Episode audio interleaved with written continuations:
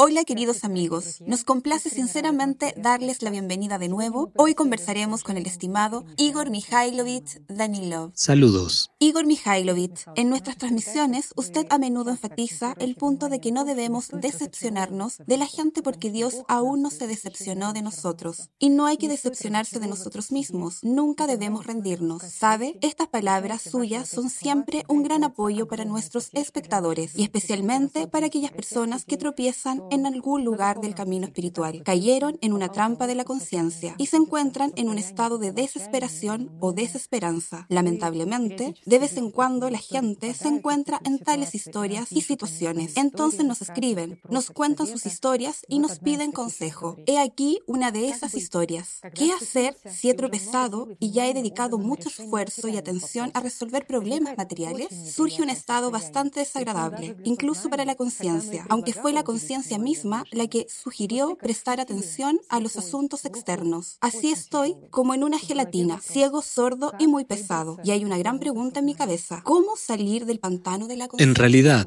es muy sencillo, amigo mío.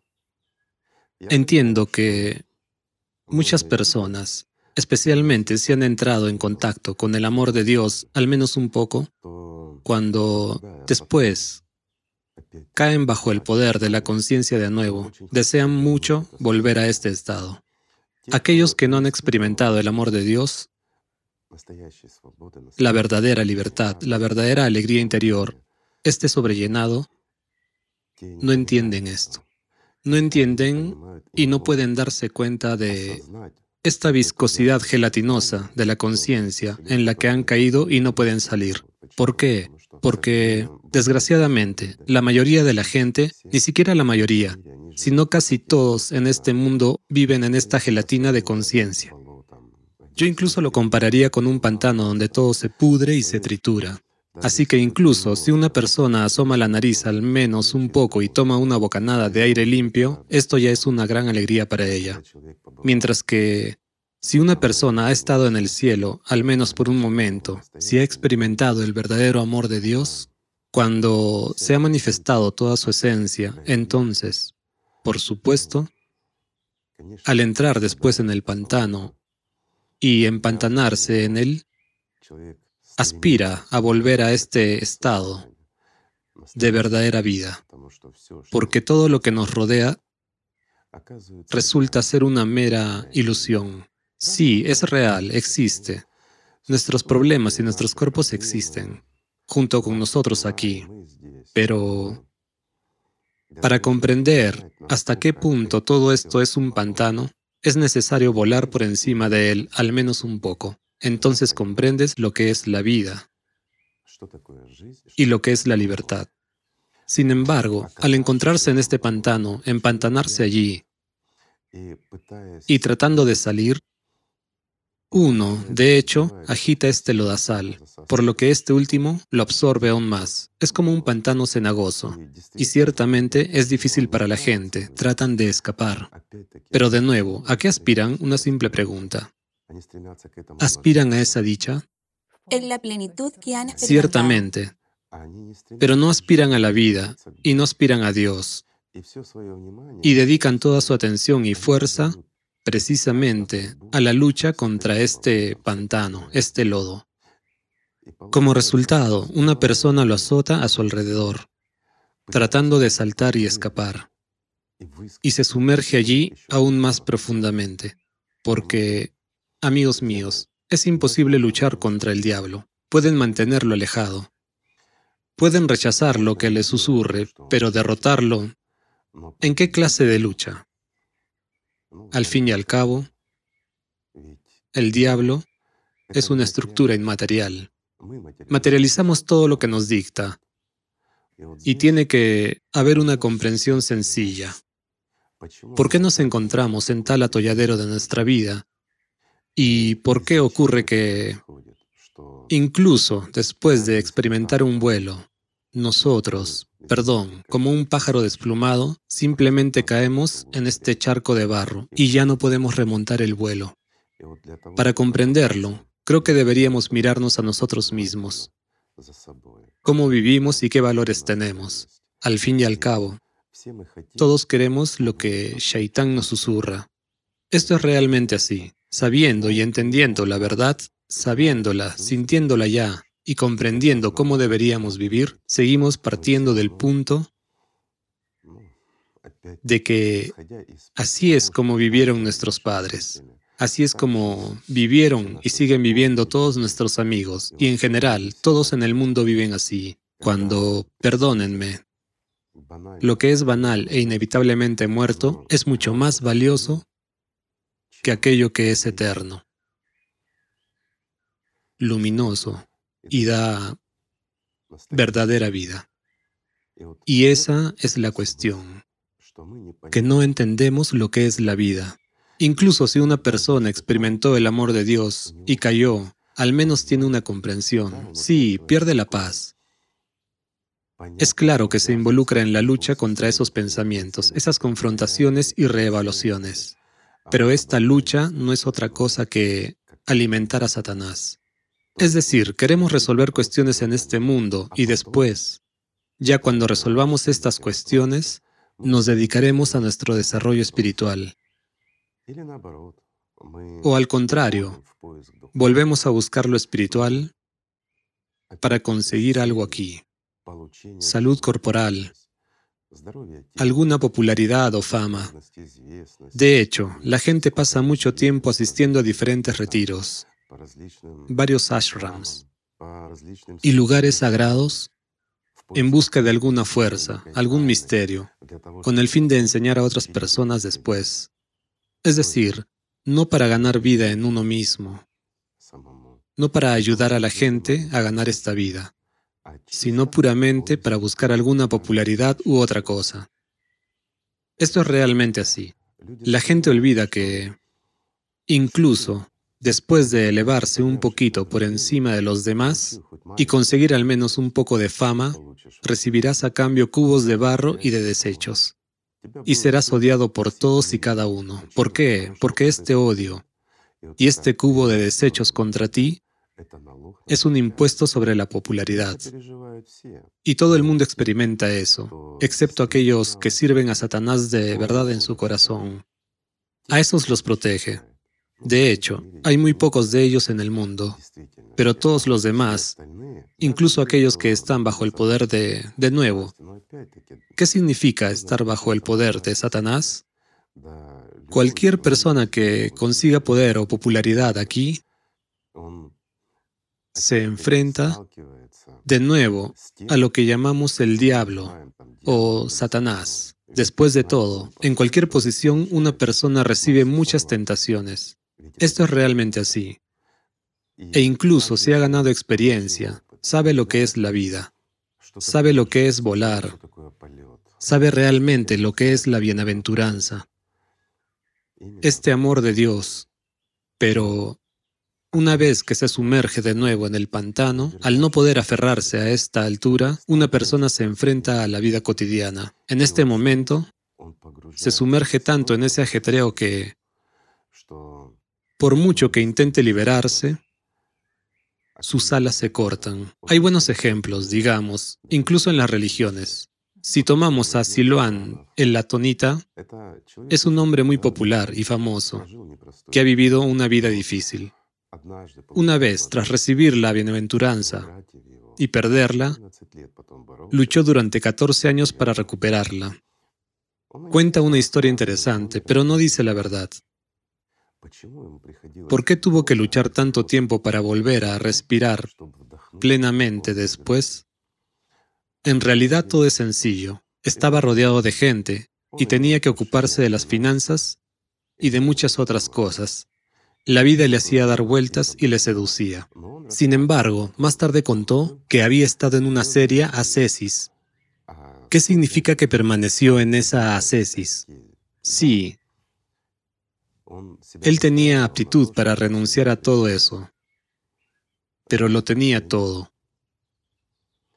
Y esta dualidad interior que le fue impuesta por Shaitán lo mantuvo como un ancla en este pantano hasta que se dio cuenta de toda la simplicidad Y, de hecho, de todo lo ilusorio de este pantano y de este mundo, solo entonces fue capaz de volver a respirar plenamente.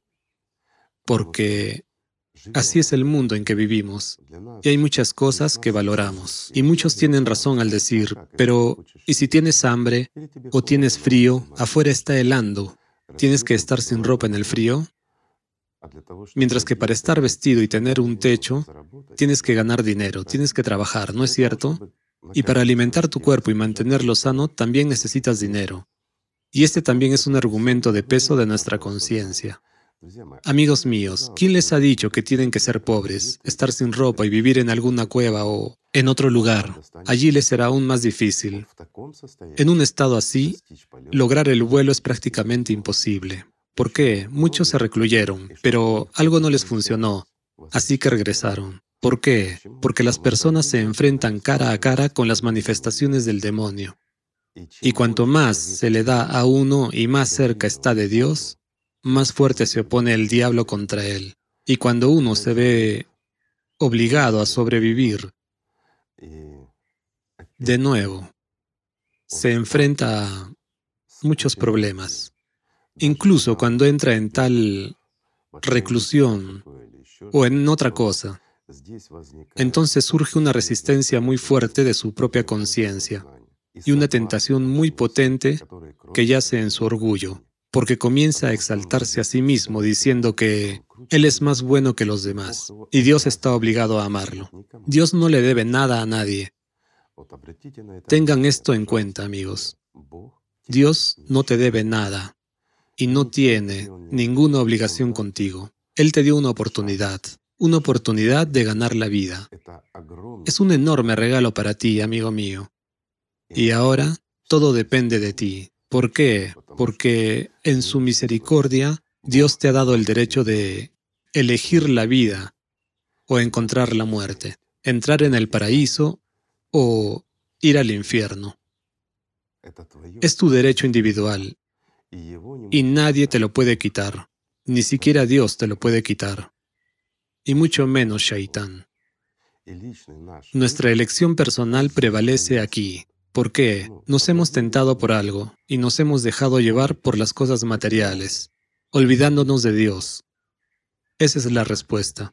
Si no elegimos la vida y no vivimos, entonces morimos inevitablemente. Nos enterramos en cada momento cuando nos olvidamos del amor de Dios. Después de todo, nadie nos impide hacer incluso un trabajo muy difícil que requiere la máxima concentración, permaneciendo en el amor con Dios. Nadie nos impide construir una casa y al mismo tiempo amar a Dios. Nadie nos impide conversar con los amigos mientras permanecemos en el amor de Dios. ¿No es así? Ya ves qué sencillo es todo en realidad. ¿Qué pantano puede absorber a una persona si permanece en el amor de Dios? Ninguno. Porque no hay nada más grande que el amor de Dios. Y ese pantano se convierte en una gota de agua transparente y pura que desaparece rápidamente cuando hay el amor de Dios. Todo es sencillo. Y si fuiste absorbido, amigo mío, si te metiste en una situación y no sabes cómo salir, piensa honestamente y no le mientas a Dios. Eso es lo importante. Piensa honestamente y evalúa. ¿Qué es más importante para ti en este momento? Sí, entiendo que hay diferentes situaciones en la vida. También las hay muy agudas. Incluso las hay prácticamente irresolubles y con un mal desenlace pero entonces más aún tienes que aferrarte a Dios. Mientras que si ya te has encontrado en una mala situación con tu salud o negocio, lo que sea, así es el mundo hoy en día, es duro. Estos son los últimos tiempos, amigos, se supone que son así. Pero incluso en esta situación que impone la actualidad, cuando te encuentres en el rincón más oscuro, recuerda una cosa, tienes una salida. Y esa salida es el amor de Dios. Y nadie te lo puede quitar a menos que tú mismo te alejes de Dios. Dios nunca se aleja de un ser humano. Siempre te tiende la mano. La única pregunta es, ¿la tomarás? ¿Extenderás tu propia mano o no? ¿O seguirás ahogándote en este pantano, justificando tu posición diciendo que tienes muchos problemas, que no hay esperanza? ¿Cómo puedes amar a Dios en un momento en que tienes muchos problemas, ya sean problemas de salud, financieros, de negocios o en tus relaciones con otras personas? Mi amigo, simplemente siéntate. Cálmate y mira honestamente cuánto tiempo pasas complaciendo a Shaitán. Porque con tus ansiedades, con tus preocupaciones sobre el mundo material y sobre ti mismo, personalmente, en este mundo material, con todas estas emociones, en realidad alimentas a Satanás.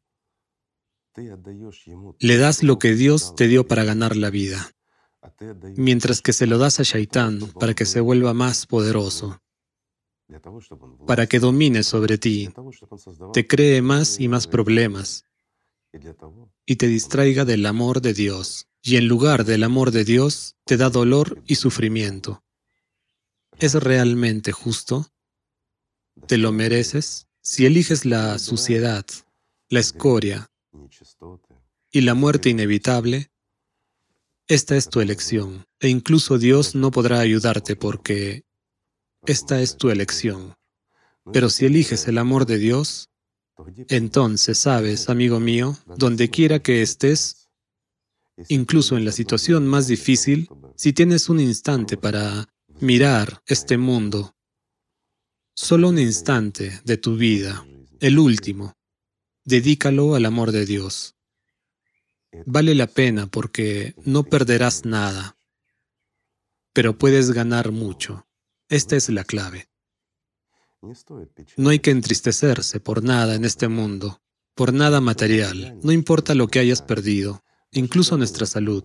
Sí, hay que preservarla. Es nuestro medio de comunicación y de vida en este mundo. Es nuestro cuerpo, pero no somos nosotros. Y eso es importante. Si no lo entiendes, seguirás siendo esclavo de tu propio cuerpo. Tu uña será mucho más importante para ti que la ausencia del amor de Dios dentro de ti. Si Dios no lo quiera, la lastimas o algo más, ya que es tu uña después de todo. Y si Dios no lo quiera, algo empieza a doler en el cuerpo, es tan triste, tan problemático. Pero el hecho de que en ese momento te está manipulando Shaitán no te importa, siempre y cuando tu cuerpo esté cómodo y no se te metan demasiados malos pensamientos en la cabeza. No es así como vivimos, así, amigos. Pero podemos cambiar esto literalmente en un instante. Muchas personas se plantean una pregunta, ¿cómo salir de la situación cuando has perdido este amor de Dios? Ya lo tuviste. Hablamos mucho sobre cómo ganarlo y tal vez tendremos que hablar mucho más sobre ello. Pero ¿cómo recuperar este estado? Pues dicen que hay que esforzarse mucho. Como ese amigo del monte Athos del que hablamos, que eso le llevó 14 años. Y otros dicen incluso nuestros amigos, me ha atrapado y no puedo salir. Me ha revuelto, me ha absorbido este ajetreo. ¿Qué puedo hacer? ¿Y cuánto tiempo tardaré en salir? ¿Cuánto tiempo, amigos? Yo le responderé. Solo dos instantes.